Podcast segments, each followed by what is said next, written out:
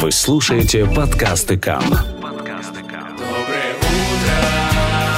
сегодня будет прекрасный день. А-а-а. Доброе утро, Израиль! С Юлией Цодекс и Ильей Аксельродом на радио Канрека. Доброе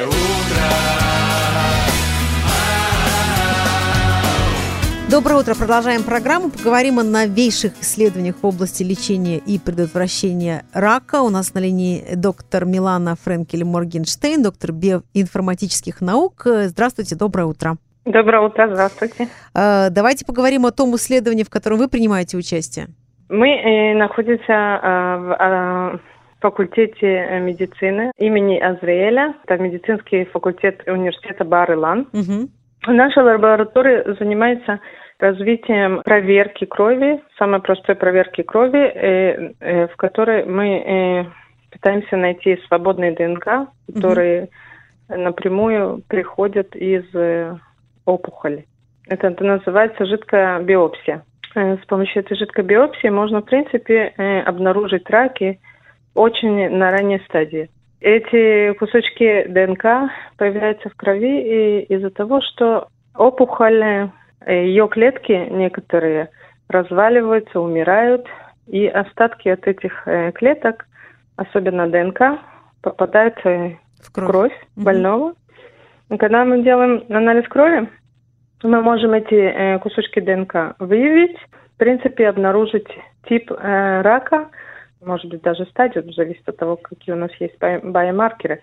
Вот в этом вопросе мы, конечно, э, этим вопросом мы, конечно, и занимаемся. Какие биомаркеры существуют э, для определенного вида рака, Мгм. который нас интересует, это рак мозга, глиобластома. Это один из опаснейших э, видов рака, которые, э, к сожалению, после э, диагноза, э, продолжительность жизни обычно Короткая в этой очень, болезни глиобла- глиобластома это в среднем 15 месяцев. да. Мгм. Только 3% на- больных выживают более 5 лет. Мгм. Поэтому нам очень интересно обнаружить специфические биомаркеры для этой болезни и попробовать ее прослеживать в течение времени и, может быть, даже найти персональное лечение. Да, на какой стадии сейчас это исследование находится? Э- Это еще не пока не, не эксперименты на людях, да, на, на животных? И на самом деле наше исследование, которым мы занимаемся, это э, находится на уровне э, клиников стадии. Мгм. Что Ага. это означает? Это означает, что мы имеем э, коллаборацию с центральными госпиталями в Израиле, которые нам, в принципе, конечно, после соглашения э, с пациентами, Да. присылают анализ крови, просто, просто, и, ну, Мгм. ни- ни- никакой не сложный. а Да, просто, обычный. Мгм. э, тюбик э, с кровью больного. Мы делаем специальный протокол про- при- по препарированию этой крови, и э, наша цель выявить эти свободные частички э, ДНК, которые, в принципе, мы можем даже обнаружить, какого органа они э, поступают. Какой орган, в принципе, если это рак, мы можем тоже обнаружить, или это рак, или это человек здоровый, Да. есть у нас некоторые параметры, определить. Вот, и э, мы можем даже определить, какого органа поступают эти частички ДНК. Доктор Милана Френкель Моргенштейн, огромное вам спасибо, очень интересно. Надеюсь, что, в общем, это действительно скоро станет уже обыденной нормой, и вот ранняя диагностика будет возможна э, с помощью вашего результата вашего Метода. исследования. Да. Спасибо большое. Спасибо, всего хорошего. Доброе утро, здравствуйте. Доброе утро. Доброе утро, Израиль! Продолжая нашу программу, поговорим мы сейчас вот о чем. Вышло э, новое исследование э, американское.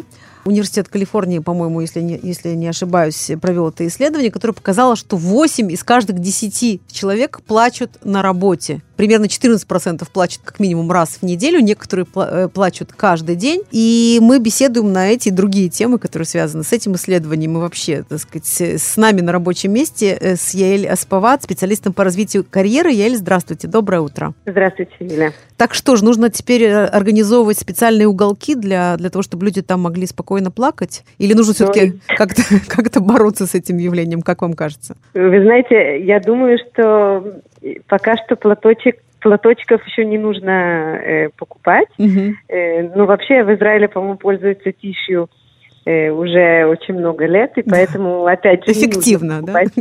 Да, это более, видимо, более эффективно, но вообще я не знаю. Мгм. Э, но на самом деле э, мир, вот этот самый трудоустройство, он очень-очень сложный в последние годы.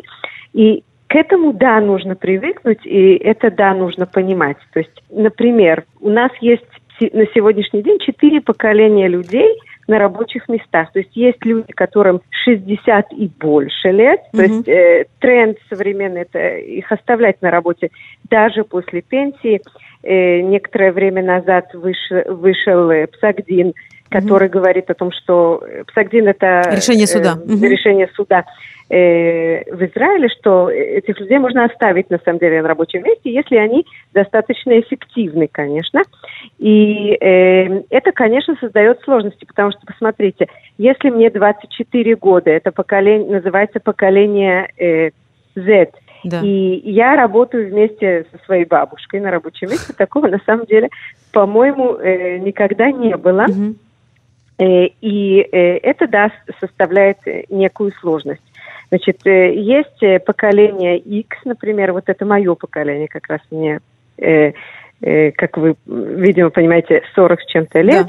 Э, Есть люди, которым 30 с чем-то, это называется поколение Y, Ага. которое на самом деле, на мой взгляд, самое сложное, потому что э, все исследования говорят о том, что э, их воспитание было каким-то более, более сложным. Э, вот это, это самое то, что в израильской школе русскоязычные люди не любят, это называется ученик в центре. То есть э, ученик может делать на самом деле все, что ему э, все, что ему хочется, и учителя должны как бы и подчиняться Да.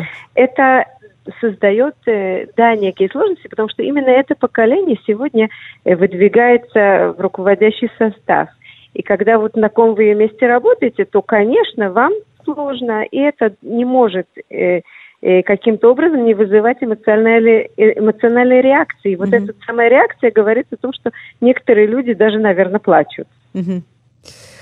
А, Понятно. То есть, э, ну, в общем, люди, видимо, с труд- с- вот, так сказать, таким образом ре- реагируют действительно на какие-то конфликты, да, которые у них могут быть с начальством или с коллегами, или, может быть, с тем, что они не справляются с работой. Да-да, совершенно верно. То есть конфликты – это то, с чем э, современный человек, который работает, должен, э, должен понимать, как ему нужно справляться, потому что э, вот именно это самое комплексити на рабочем месте, оно создает э, очень много э, очень много разных возможностей для конфликтов. Например, сегодня э, на рабочем месте вот это самое подчинение слепое, по крайней мере в Израиле, оно, э, ну, скажем так, Мгм. распространено гораздо меньше. То есть, если раньше вы приходили на работу, вам сказали, вот ваш фонд работы, давайте, пожалуйста, приступайте, делайте и так далее.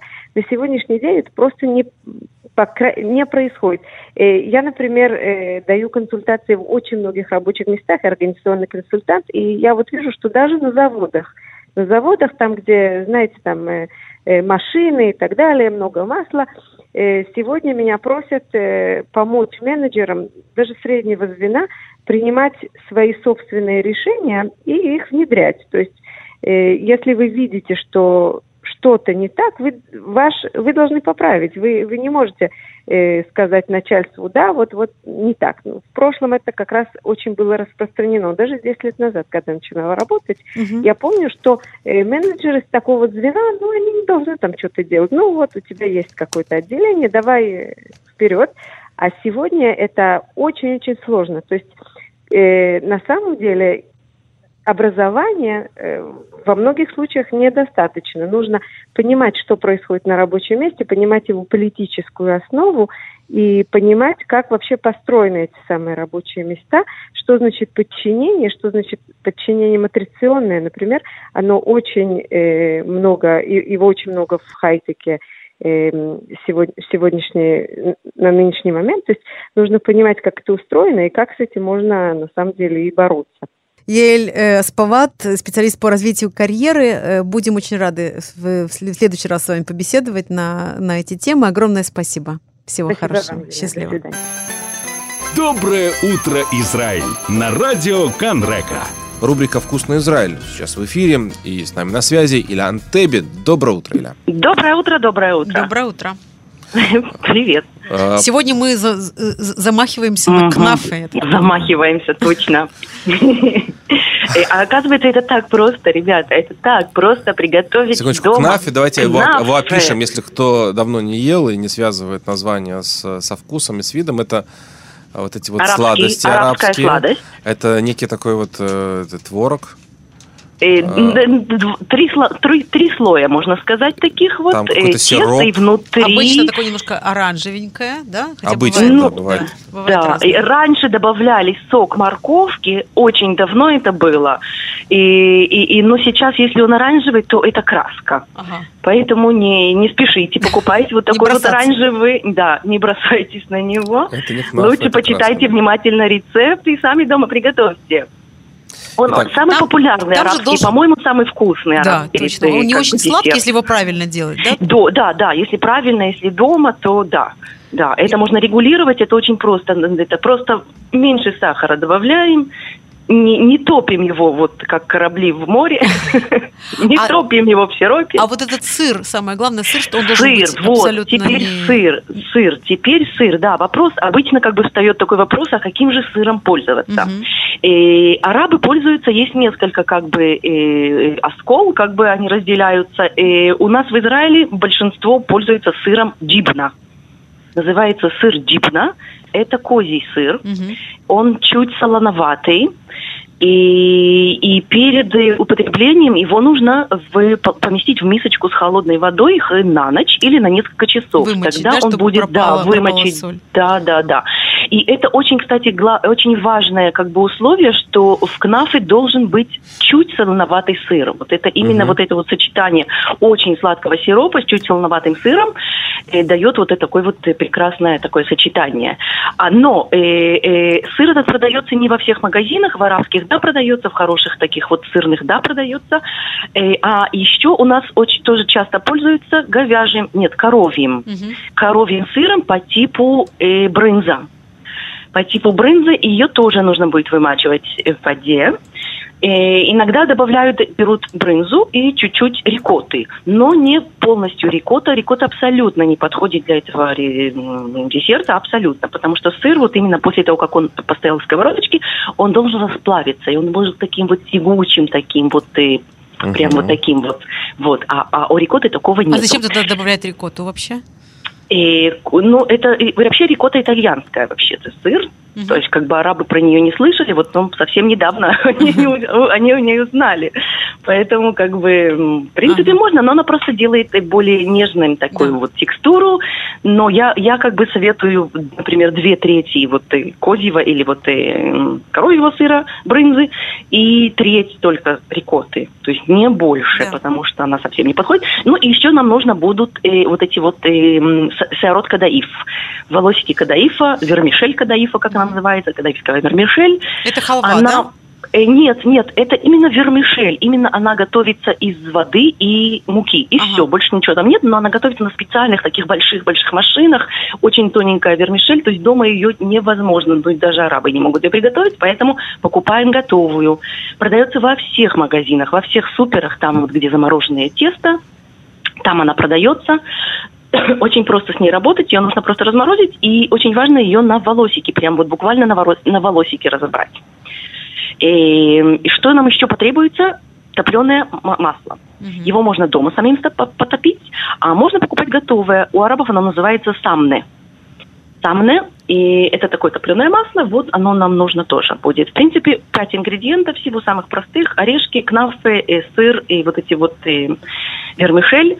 И все. И, готов... и что интересно, тут ничего не надо мешать, ничего не нужно взбивать, э, тесто там какое-то мучиться с ним, поднимется, не поднимется, пропечется, пропечется или нет.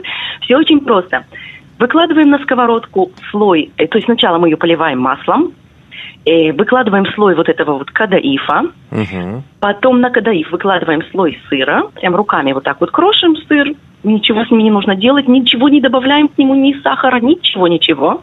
Слой сыра, на него еще один слой кадаифа, и ставим это на сковородку. И сковородочку нужно постоянно э, двигать, как бы ее по кругу вот так вот перемещать, чтобы однородно вот так вот все это пропеклось. Э, 3-4 минуты максимум переворачиваем. Можно с помощью тарелочки приложить сверху тарелку, перевернуть и опять туда его. И арабы просто пользуются, например, двумя сковородками сразу чтобы так быстро, просто и быстро. Э, ну, у нас одна, поэтому с тарелочкой. И все, еще одну минуту. И сиропом потом в самом конце, все это время у нас заняло 5 минут, не больше, э, выливаем сироп. Вот прям выливаем, заливаем его горячим сиропом. Э, и, и все. И все, готово. Илья уже, по-моему, готов. Очень. И орешки, конечно, фисташки. Я вошел в состояние кнафи. Готовность принять. Тянулся, как сыр вот такой. Это очень вкусно. Нет, я на этой неделе И свою очень просто. Ребята, это просто один раз попробовать, вы просто не поверите, как это вкусно. И теперь у меня вот, например, когда их в морозилке, сыр там, ну, пошел брынзу там в супере, купил, две минуты, и это все просто. Вот просто накрошил, положил, пять минут на сковородке, готово. И, и ваши гости будут ахать. Да. А если добавить туда майонез, можно, наверное, Если вы им год подавать. оставите что-нибудь, если им все что-нибудь оставите и не, не съедите все сами, Илан то будут Тебе, ахать. спасибо большое. Спасибо. очень просто. Все, отличного дня всем. Спасибо Всего большое. Пока, пока. Ох и ах, и Вкусных ам, и ням. выходных. Да, Вот на- рецепт на нашей странице в Фейсбуке. Доброе утро, Израиль. А, У нас в это время назначена встреча с Равином Юсефом Херсонским, а, который, я надеюсь, с нами сейчас на телефонной линии. Доброе утро. Доброе утро, бодрое утро, Юлия, Илья, Доброе наши утро. радиослушатели уважаемые. Да, действительно, доброе утро. И э, мы э, вот начиная, вернее, продолжая относительно свежую традицию нашей программы, э, поговорим о недельной главе Торы. Это у нас получается третий выпуск в этой традиции, а в еврейской традиции есть правило, если что-то хорошее повторилось три раза, дальше ты обязан, как порядочный мужчина. У нас вообще цифра 3 тут преобладает, поэтому э, давайте топ-3 недельной главы три, в третий раз. Прежде чем перейти, собственно, к этому топ-3, я хотел несколько моментов. Во-первых, впервые в Пятикнижии упоминаются насекомые как нечто полезное и хорошее. Не как некошерные букашки, которых есть нельзя, а как нечто, что может быть хорошим для еврейского народа. Поэтому все жители, наверное, от Хайфа, от Хайфы до, до Ашкелона, которые переживают по поводу тараканов, знаете, что в этом есть божественная миссия специальная. Описывается, э, правда, не тараканы в нашей недельной главе, а какие-то осы. Мы точно не знаем. Дело в том, что мы не можем быть уверенными, что 3320 лет назад, когда Тора писалась, Были те Осой же самые осы, да? да, Соль называлось ровно то же самое насекомое. Но написано, что когда евреи придут в Израиль, они будут, ну, они тогда же должны были отвоевывать землю, как примерно мы 70 лет назад, когда мы тут отвоевывали свои плацдармы. Да и продолжаем. ну, иногда может показаться, что уже вроде как, э, вроде как навоевались, или, по крайней мере, хотелось бы. Но там написано, что осы будут помогать евреям. Это такое предсказание. И дальше в, кни- э, в книгах судей описывалось, что э, действительно были какие-то э, нашествия ос, из-за которых э, народы, жившие здесь, покидали дома, а евреи на их место заходили. Вот такая природа природа помогает евреям жить в Израиле. А еще есть такая фраза в главе, которая говорит, не думайте, что вы самый многочисленный или самый лучший из народов, и поэтому Бог вас избрал и привел в эту землю. А это вопросы проблем народов, которые жили здесь с Богом. Я сразу вспоминаю ряд историй побед э, нашей армии э, в войнах с арабами. Иногда кажется, что не столько мы такие евреи хорошие вояки, сколько Иногда Бог нам помогает через то, что арабские войска ведут себя так тупо, что ну, получается, что евреи, евреи побеждают. А, ну, собственно, перейдем к топ-3. Есть категория евреев, которые нужно любить в квадрате. Э, Эта категория называется герим. Герим – это пришельцы, это люди, уро- урожденные не евреи, которые приходят и делают знаменитый гиюр после того, как проверки ДНК выявили в них затесавшихся шпионов. А, Шутки шутками, но есть заповедь, которая говорит «любите геров», а есть заповедь, которая говорит «не притесняйте геров». То есть это закреплено с двух сторон. И повеление, и запрет. Э, Второй тезис. Моисей – это же книга прощания Моисея э, с евреями. Он, он вот-вот скоро умрет, а они зайдут в Израиль. И он нам описывает какие-то события, которые были раньше. Вот когда шли из Египта, когда выходили, он, он вспоминает такое. Вспоминает и напутствует. И когда он упоминает манну, то есть такие, то глава говорит такие слова. Он вас мучил и морил голодом, кормя манной. И все тут же, все комментаторы тут же сразу минуточку, мы до сих пор знали, что манна небесная, это такое, такая еда, какая-то особенная. Есть даже... Вкусная. Э, есть мидраши о том, что манна принимала вкус, какой ты хотел, и ты, в общем, мог загадать. Ванильное мороженое. В общем, до сих пор манна описывалась как что-то волшебное. Кстати, был, был один вкус, который манна не принимала. Или один тип вкусов.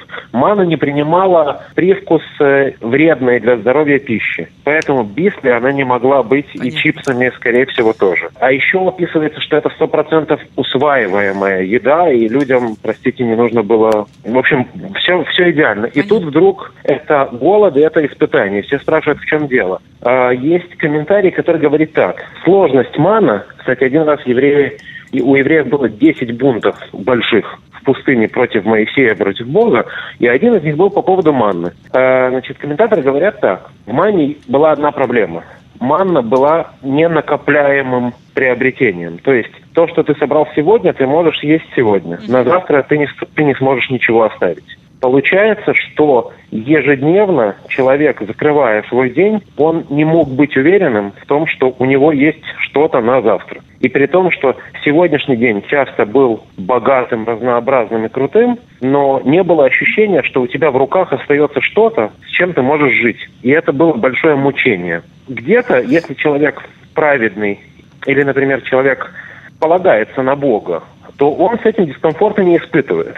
Поэтому получается, что при всех достоинствах манны, вот была такая сторона, евреи мучились, получается, от этой манны небесной. А третий, последний момент – это а, вопрос, что, что для праведности человека, что для чистоты человека э, лучше – быть э, богатым или быть бедным. В традиции нашего народа есть два таких термина – испытание богатством и испытание бедностью. А Что значит испытание богатством? Это когда человек живет, достигает, добивается, и дальше он начинает думать, что он self-made, и он начинает немножко забывать о том, в каком балансе его заслуга и заслуга Бога в том, чего он добился.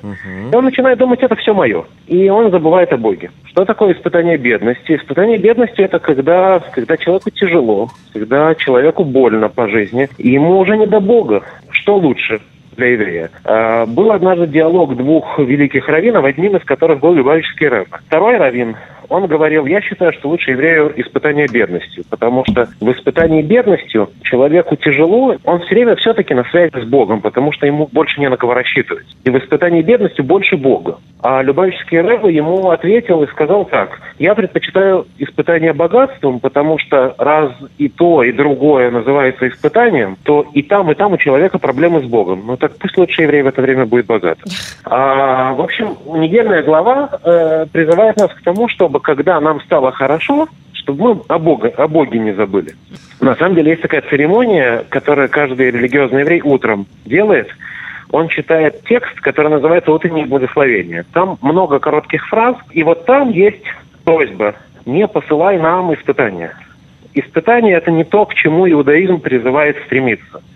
Испытание – это всегда тяжело и плохо. Поэтому лучше бы все-таки без испытаний. Ну, хорошо, раз просто, уж- просто богатство, без испытания. Да. Вы согласны, Ну, Вы согласны, ладно, я тоже. Ну, в общем, у нас консенсус. В общем, Иосиф Херсонский, спасибо большое. У нас время подошло к концу. А, хорошей недели. Пусть Да. смыслы Торы помогут нам лучше ориентироваться в нашей жизни. Спасибо и до встречи на следующей неделе. Доброе